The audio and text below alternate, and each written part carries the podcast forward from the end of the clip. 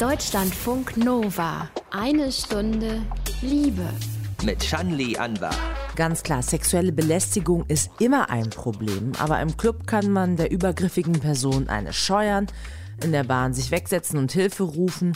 Schwieriger ist das Ganze im Büro, wenn man an seinem Job hängt. Oder was macht man zum Beispiel, wenn die Firmenweihnachtsfeier extrem ausartet? Und irgendwann fing mein Chef an, sich auszuziehen, komplett bis auf die Unterhose. Und hat sich dann breitbeinig vor mich hingesetzt und gesagt, los, lutsch krasse Geschichte. Die Auflösung, wie es mit diesem Chef weiterging, hört ihr in dieser Folge Eine Stunde Liebe. Und klar, Übergriffe können auch schon mit Worten anfangen. Direkt angekrapscht oder angefasst wurde ich jetzt noch nie, aber ich hatte mal einen alten Chef, der mich immer Schätzlein und so genannt hat, was mir auch ein bisschen zu weit ging. Wann sexuelle Belästigung bei der Arbeit anfängt, besprechen wir gleich als erstes mit einer Sozialpsychologin. Und weil in der Medienbranche aktuell durch den Fall rund um den früheren Bild-Chefredakteur möglicher Machtmissbrauch am Arbeitsplatz und Beziehungen zu untergestellten Kolleginnen gerade Thema sind, kommt auch Journalistin und Autorin Caroline Rosales zu Wort. Sie erzählt von ihren Sexismuserfahrungen in der Medienbranche. Es gab auch Avancen von Vorgesetzten, denen, wo es man zumindest zumindest einen Drink nehmen musste oder auch mal ein paar Mal ausgehen musste. Ich hatte das Gefühl, ich müsste zumindest mich freundlich und hilfsbereit in der Hinsicht verhalten, ohne dass ich es genauer benennen konnte. Und ich glaube, dieses Problem haben sehr viele Frauen, sehr viele junge Frauen auch noch heutzutage, dass sie gar nicht wissen, wie man da jetzt am besten taktiert, dass man eben keinen Nachteil im Job hat. Weil wenn man jung ist und studiert hat, dann will man nicht aus unfairen Gründen rausfliegen. Man will einfach seinen Job machen. Das ist natürlich auch so, wenn man nicht studiert hat oder nicht mehr so jung ist. Keiner und keine will bei der Arbeit belästigt werden. Über die verschiedenen Facetten von sexueller Belästigung im Job und wie man sich wehren kann, sprechen wir jetzt ausführlich. Ich bin Shanli Anwar. Schön, dass ihr zuhört. Deutschlandfunk Nova. Ein Blick in den Ausschnitt, eine anzügliche Bemerkung oder plötzlich rutscht vielleicht die Hand aufs Knie. Was habt ihr eigentlich für Erfahrungen mit sexueller Belästigung am Arbeitsplatz gemacht? Also sexuelle Belästigung am Arbeitsplatz hatte ich in Form von Anfassen noch nicht. Jedoch hatte ich mal einen Arbeitskollegen, der schon sehr seltsame Bemerkungen gemacht hat, wenn man mal gerade im Sommer ein Kleid getragen hat, was vielleicht etwas figurbetonter war oder der auch dann manchmal komisch rübergeschaut hat. Das war mir dann doch sehr unangenehm. Also ich habe mal in so einem Lager gearbeitet und da musste man sich immer bücken, um die Artikel in den unteren Regalreihen zu holen. Und da war ein Mann, der hat einem ständig auf den Arsch geguckt und einem, nachdem man sich gebückt hat, immer Komplimente zum Hintern gemacht, auch immer Komplimente zur Oberweite gemacht und gefragt, ob die Brüste gemacht sind. An meiner ersten Jobs war es so, dass ich wo gearbeitet habe, wo wir so eine Firmenfeier hatten, bei der auch so die ganz großen Tiere des Unternehmens gewesen sind. Und dann gab es halt ein paar ältere, das waren dann die Frauen von den Vorständen, die da doch sehr flirty waren und auch die ganze Zeit sehr anzügliche Kommentare gemacht haben, dass ich einen knackigen Poppes hätte und dann hat mir auch eine von diesen Frauen auf den Hintern geklatscht. Also das war schon irgendwie ziemlich ätzend und man konnte da halt auch nichts gegen machen, weil es halt einfach die Frauen von den Obermuftis da waren. Ne? Und das ist eben der Unterschied, wenn man im Arbeitskontext sexuell belästigt wird. Man fühlt sich unsicher, sich zu beschweren, weil man eben oft Angst um den eigenen Job hat. Über die verschiedenen Arten von sexueller Belästigung spreche ich jetzt mit Sozialpsychologin Sandra Schwag. Hallo. Hallo. Wo kann man denn sagen, beginnt sexuelle Belästigung am Arbeitsplatz? Also reicht schon so ein abfälliger Spruch wie na, süßer oder hey, Mäuschen oder süßer Poppes? Das kann man so klar tatsächlich gar nicht äh, definieren. Das ist eine ziemliche Grauzone, was jetzt sexuelle Belästigung ist und was nicht. Und am Ende liegt die Deutungshoheit darüber immer bei der betroffenen Person. Das ist, kann ja auch individuell sehr unterschiedlich sein. Was die eine Person ähm, schon als belästigend empfindet, kann für eine andere Person äh, ganz anders wahrgenommen werden. Dementsprechend sagt man, die Deutungshoheit, ne, sexuelle Belästigung, ja oder nein, liegt am Ende bei der betroffenen Person selbst. Wie verbreitet ist denn überhaupt sexuelle Belästigung in Deutschland?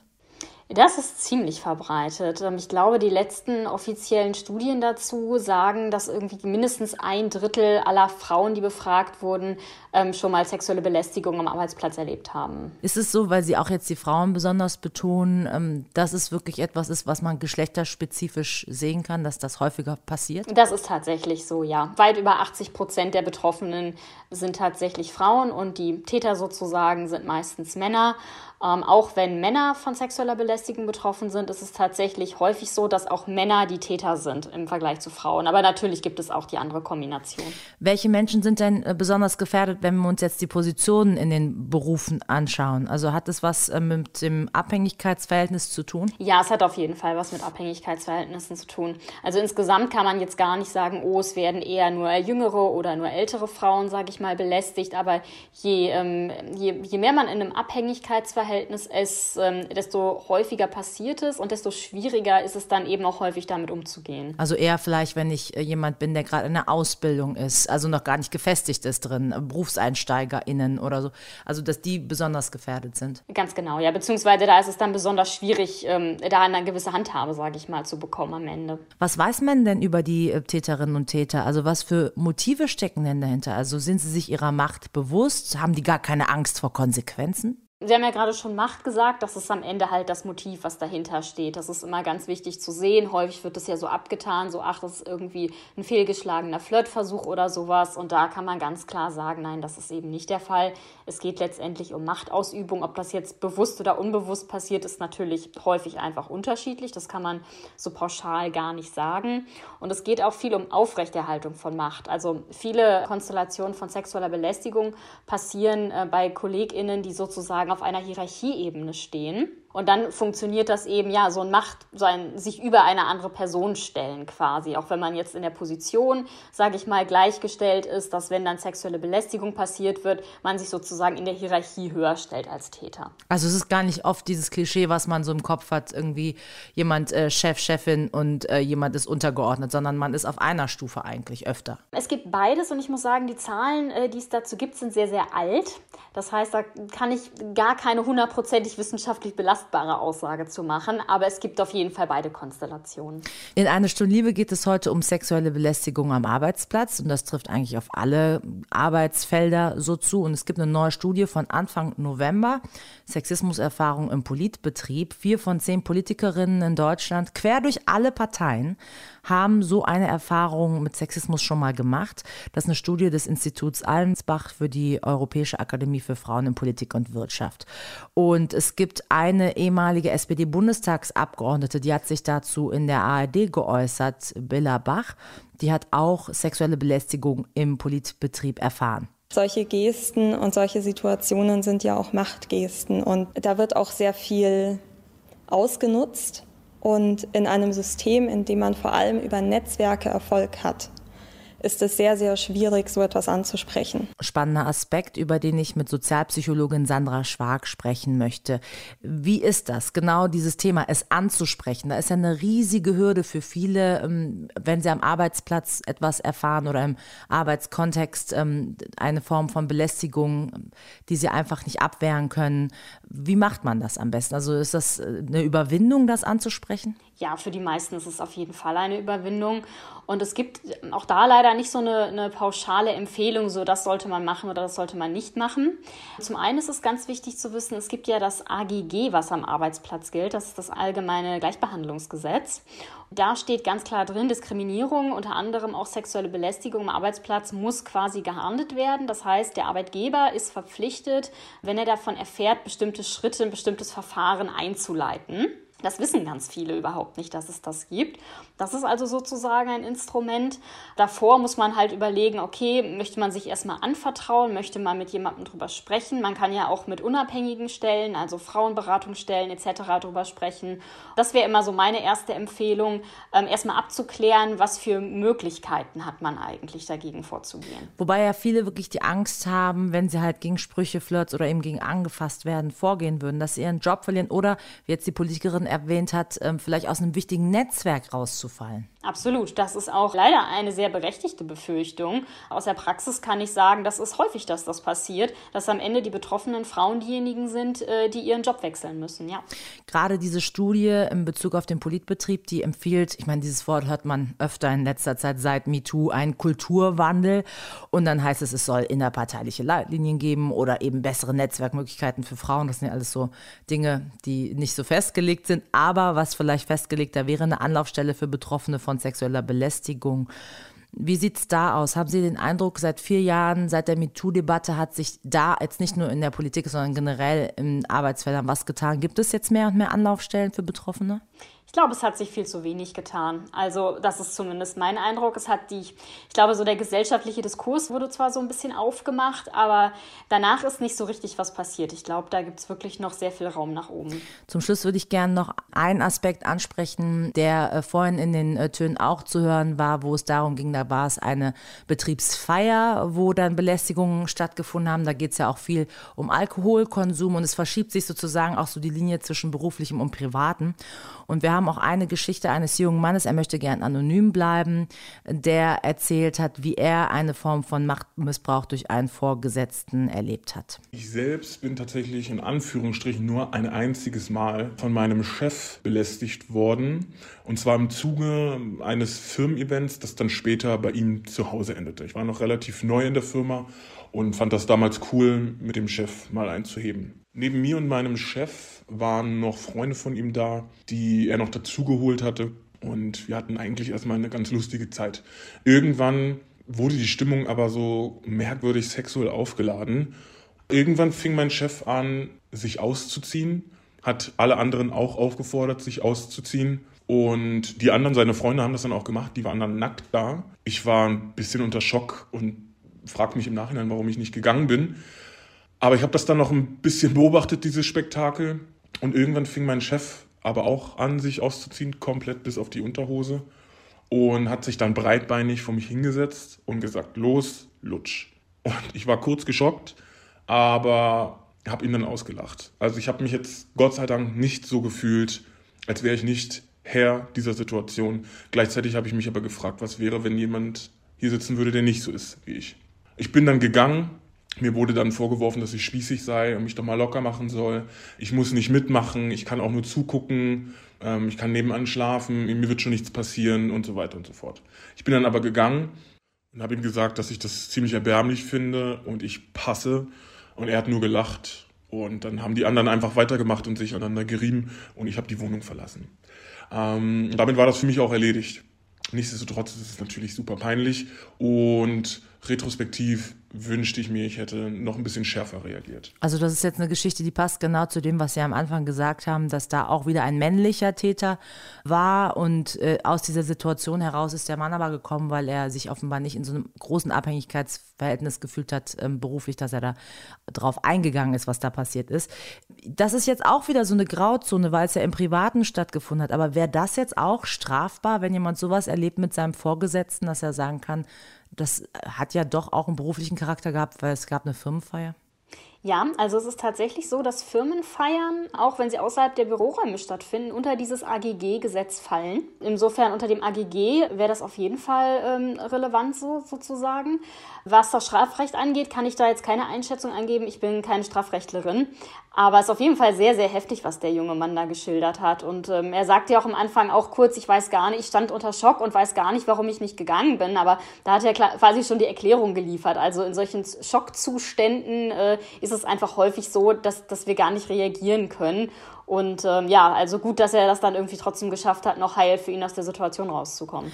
Ich danke Ihnen für Ihre Einschätzung. Sozialpsychologin Sandra Schwag war das zum Thema sexuelle Belästigung am Arbeitsplatz und wie wir uns dagegen wehren können. Danke. Sehr gerne. Deutschlandfunk Nova. Eine Stunde Liebe. Ist es sexuelle Belästigung oder eine Beziehung, die sich da entwickelt am Arbeitsplatz? Und wie freiwillig ist diese Beziehung eigentlich? Welche Konsequenzen hat sie für diese zwei involvierten Menschen, je nachdem, auf welcher Hierarchiestufe man so steht? Da gibt es oft auch ein Graubereich und diesen Graubereich hat Journalistin und Autorin Caroline Rosales in ihrem Buch Sexuell verfügbar beschrieben. basierend auf eigenen Erfahrungen eben auch in der Medienbranche. Hallo, Caroline. Hallo, wie geht's?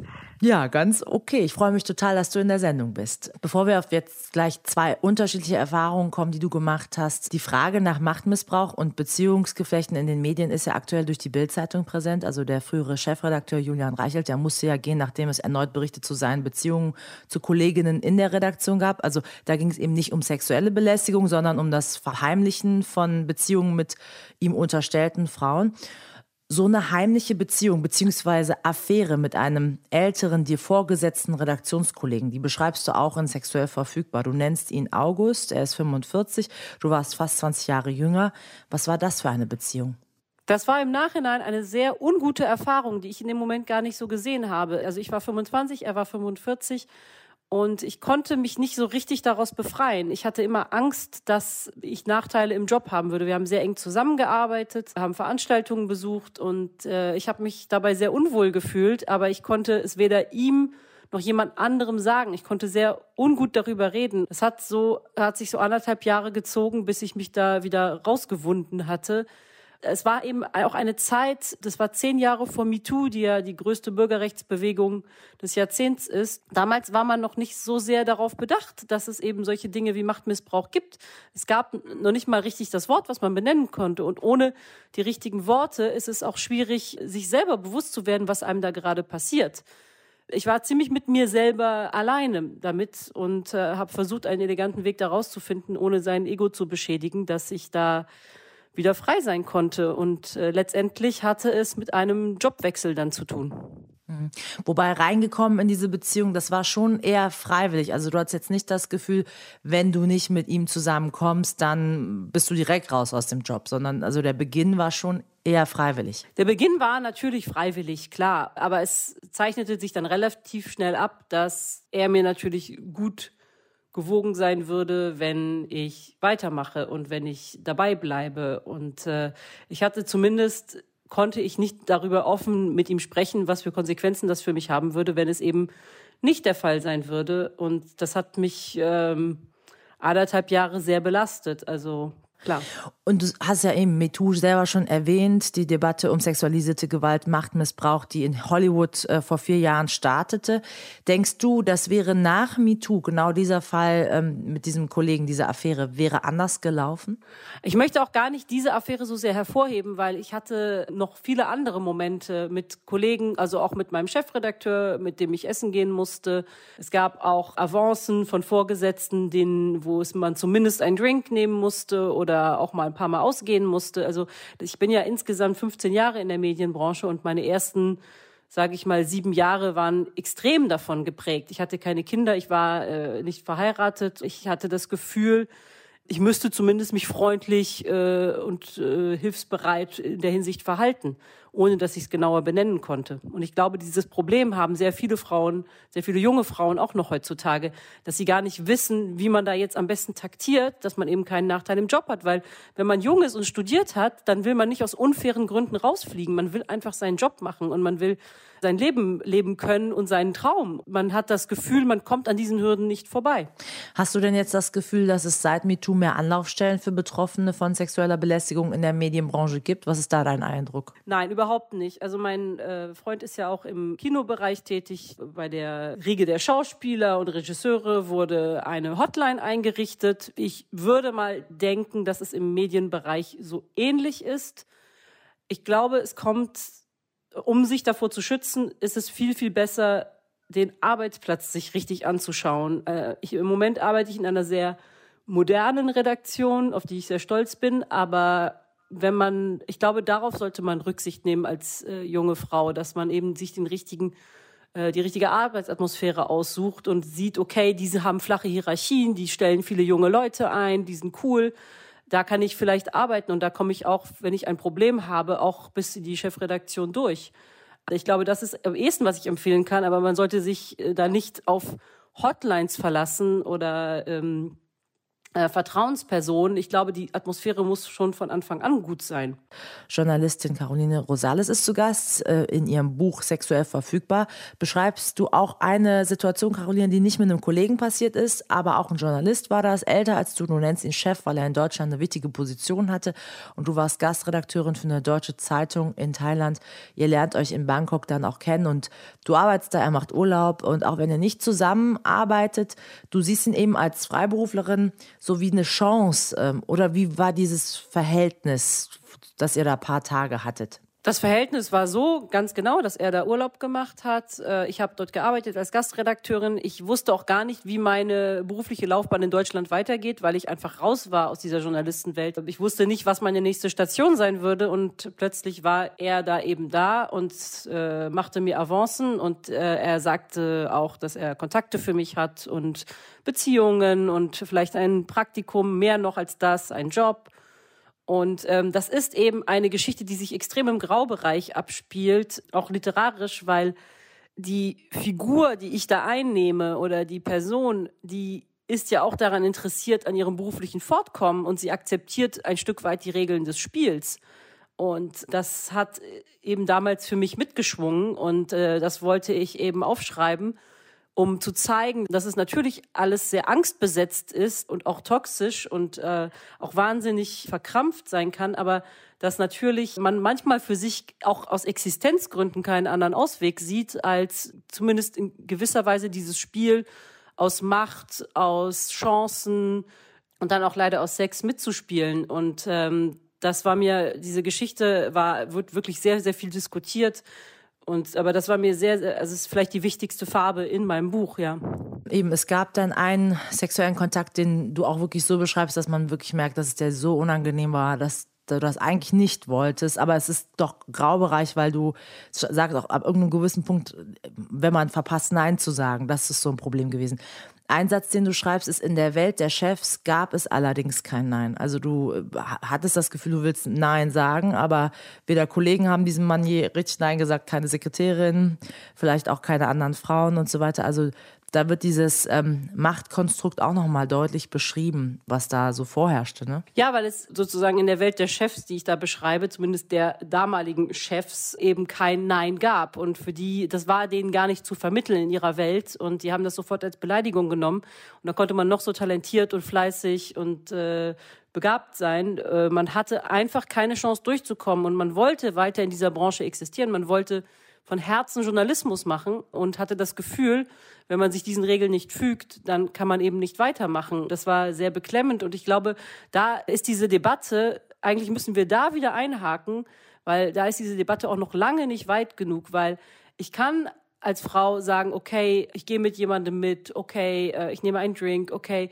all das, aber ich kann in letzter Instanz Nein sagen, dann wird natürlich die äh, andere Partei sagen, ja, aber sie hat doch dem zugestimmt, aber man kann im letzten Moment immer noch Nein sagen oder eine Handlung eben nicht zugestimmt haben. Und das ist auch juristisch gerade extrem interessant, was gerade auch an Fällen verhandelt wird, dass man eben zu jeder Zeit sich nochmal umentscheiden kann. Das widerspiegelt halt diese Geschichte. Und was würdest du sagen jetzt so mit Blick auf, wie kann man sich eben muss man sich dieses Nein und äh, dieses deutlicher sich abgrenzen wieder äh, antrainieren oder was ist es eigentlich? Weil du beschreibst ja auch sehr weitgehend, wie überhaupt es dazu kommt, dass du jetzt als Frau das Gefühl hast, eben sexuell verfügbar sein zu müssen fast. Also wie trainiert man sich das wieder ab? Ich glaube, dass ein bisschen etwas passiert ist in den Unternehmen oder auch, wie gesagt, das sehe ich auch anhand der Redaktion, wo ich jetzt arbeite, dass eben, wie gesagt, flache Hierarchien, jüngere Generationen, ähm, einfach dieser, äh, so böse es klingt, dieser Mythos vom äh, alten, weißen, mächtigen Mann so langsam in, gerade in diesen Unternehmensstrukturen schwindet und man eben kooperativ und unter Menschen miteinander arbeitet. Ich glaube, das fördert das alles. Und ich bin auch extrem dafür, dass man, wenn man zusammen ist oder wenn man eine Partnerschaft eingeht innerhalb eines Arbeitsverhältnisses, innerhalb eines Arbeitsplatzes, dass man sich dann auch wieder trennt, beziehungsweise dass der eine die Abteilung wechselt, weil das eben einfach eine freundlichere, äh, entspanntere Arbeitsatmosphäre für alle garantiert. Ich will an dieser Stelle nochmal sagen, vor zwei Jahren haben wir schon mal ausführlich äh, mit äh, Caroline Rosales über sexuell verfügbar gesprochen. Das hat mein Kollege Till Opitz gemacht. Diese Sendung könnt ihr nochmal nachhören von einer Stunde Liebe. Und ich äh, bedanke mich nochmal für den Einblick, ähm, den wir jetzt nochmal hatten. Danke, Caroline. Gern. Deutschlandfunk Nova. Eine Stunde Liebe. In einer Stunde Liebe ist jetzt wieder Zeit fürs Liebestagebuch. Jonas und Gray sind ein Paar und die beiden sind trans, stecken jeweils im eigenen Transition-Prozess. Jonas hat länger darüber nachgedacht, wie das ihre Beziehung eigentlich beeinflusst. Also sie haben sich kennengelernt, da wussten sie schon, dass sich ganz viel verändern würde. Also auf jeden Fall körperlich. Da habe ich halt irgendwie so darüber nachgedacht, weil ich in dem Transitionsprozess bin, aber Gray irgendwie auch dass wir so eigentlich so ein starker Teil durch unsere Interaktion und die Beziehung, die wir ja mittendrin angefangen haben oder zum Teil vielleicht eher noch am Anfang, dass wir so viel Einfluss darauf haben, in Anführungszeichen, welche neue Person wir werden und so einen starken Einfluss quasi darauf nehmen, wer ist dann eigentlich Gray und wer ist irgendwie Jonas, weil wir uns ja zusammen in diese Richtung entwickeln und auch in der Interaktion, wie wir jetzt miteinander sind, auch ganz viel neue Teile von diesen Personen irgendwie erst entdecken oder auch irgendwie entwickeln, wo ich halt viel darüber nachgedacht habe, so ja, wie wäre jetzt sozusagen mein Leben als Jonas weitergegangen ohne Gray? Und das glaube ich wäre schon super stark anders gewesen, weil ich halt ganz viele Dinge jetzt gerade was so Sexualität und auch Intimität und Körperlichkeit und so weiter wie ja gar nicht erfahren hätte was jetzt so für mich ja auch jetzt so für meine persönliche Entwicklung in dem Bereich halt so super wichtig irgendwie war und auch so eine heilsame Erfahrung halt irgendwie angenommen zu werden, Dinge ausprobieren zu können, ähm, die ich auch vorher so nie gemacht habe. Wo ich denke, das ist halt auch immer halt noch so ein wichtiger Teil, so sich auch so körperlich immer so zu bestätigen und zu sagen, okay, ja, ich finde dich schön, ich finde dich begehrenswert, du bist irgendwie attraktiv für mich. Das ist halt auch ein großer Teil irgendwie so unserer Interaktion, auch jetzt über halt Nachrichten oder halt jetzt so Bilder oder GIFs, das machen wir irgendwie so weiterhin. Und dann immer wieder zu denken, so, boah, ja, gerade ist diese andere Person, die ich auch so wahrnehme und die sieht mich halt genauso und findet mich irgendwie so super hot und schön und so weiter. Der eine Teil halt unserer Beziehung ist, dass es halt so super schön ist und wir so viele tolle neue gemeinsame Dinge irgendwie zusammen entdecken und uns auch weiterentwickeln und halt so gemeinsam so diese, naja, super klischeemäßig ausgedrückt Höhen und Tiefen von so Transitionen irgendwie zu begleiten, wo es ja auch nicht immer nur quasi vorwärts geht, sondern es ja auch mal so Rückschläge gibt oder Momente, wo man zweifelt oder unsicher ist. Naja, und das andere, was ich dann dachte, sozusagen das Gegenstück davon ja ist, so zu denken, boah, wie krass ist das, so auf welche Abhängigkeit ich eigentlich habe. Also emotional natürlich sowieso hat man das eh immer irgendwie in Beziehung, dass man natürlich immer, wenn man sich an jemanden bindet, irgendwie einen Teil von Autonomie verliert und irgendwie auch natürlich so eine Art Verlustängste hat. Je nachdem ist das natürlich bei Leuten stärker oder weniger ausgeprägt. Aber ich habe halt gedacht, so irgendwie sind wir voneinander in diesen Transitionsprozessen so stark Teil von der anderen Person geworden, dass ich manchmal denke, so, boah, wie krass wäre das, wenn das irgendwie wegfallen würde. Dann wären so ganze Teile eigentlich von die Person, die ich geworden bin oder auch die Grey geworden ist, wäre dann irgendwie weg, weil wir irgendwie so stark symbiotisch miteinander verbunden sind, was das irgendwie angeht. Ich meine, das ist ja auch für andere Leute so, dass man denkt, irgendwie jetzt wie so Liebeskummer oder irgendwas, ne, so dann bricht so die Welt zusammen und man kann irgendwie nichts mehr machen, aber irgendwie habe ich jetzt bei uns so das Gefühl, dass das irgendwie noch viel krasser wäre. Ohne jetzt, dass ich denke, dass das jetzt ja in der nächsten Zeit eintritt, äh, weil es keine Anzeichen dafür gibt, aber so zu erkennen, okay, wie stark man so abhängig von einer anderen Person ist, finde ich schon irgendwie so ein bisschen, hat mich das dann ein bisschen erschreckt, so in dem Nachdenken darüber, welches Ausmaß eigentlich diese Beziehung in meinem Leben irgendwie hat, für mich selber auch als Person irgendwie. Jonas über seine stark prägende Beziehung zu Gray. Wie es bei den beiden weitergeht, hört ihr hier in Eine Stunde Liebe. Ich bin Shandi Anwar. Danke euch fürs liebevolle Lauschen. Deutschlandfunk Nova.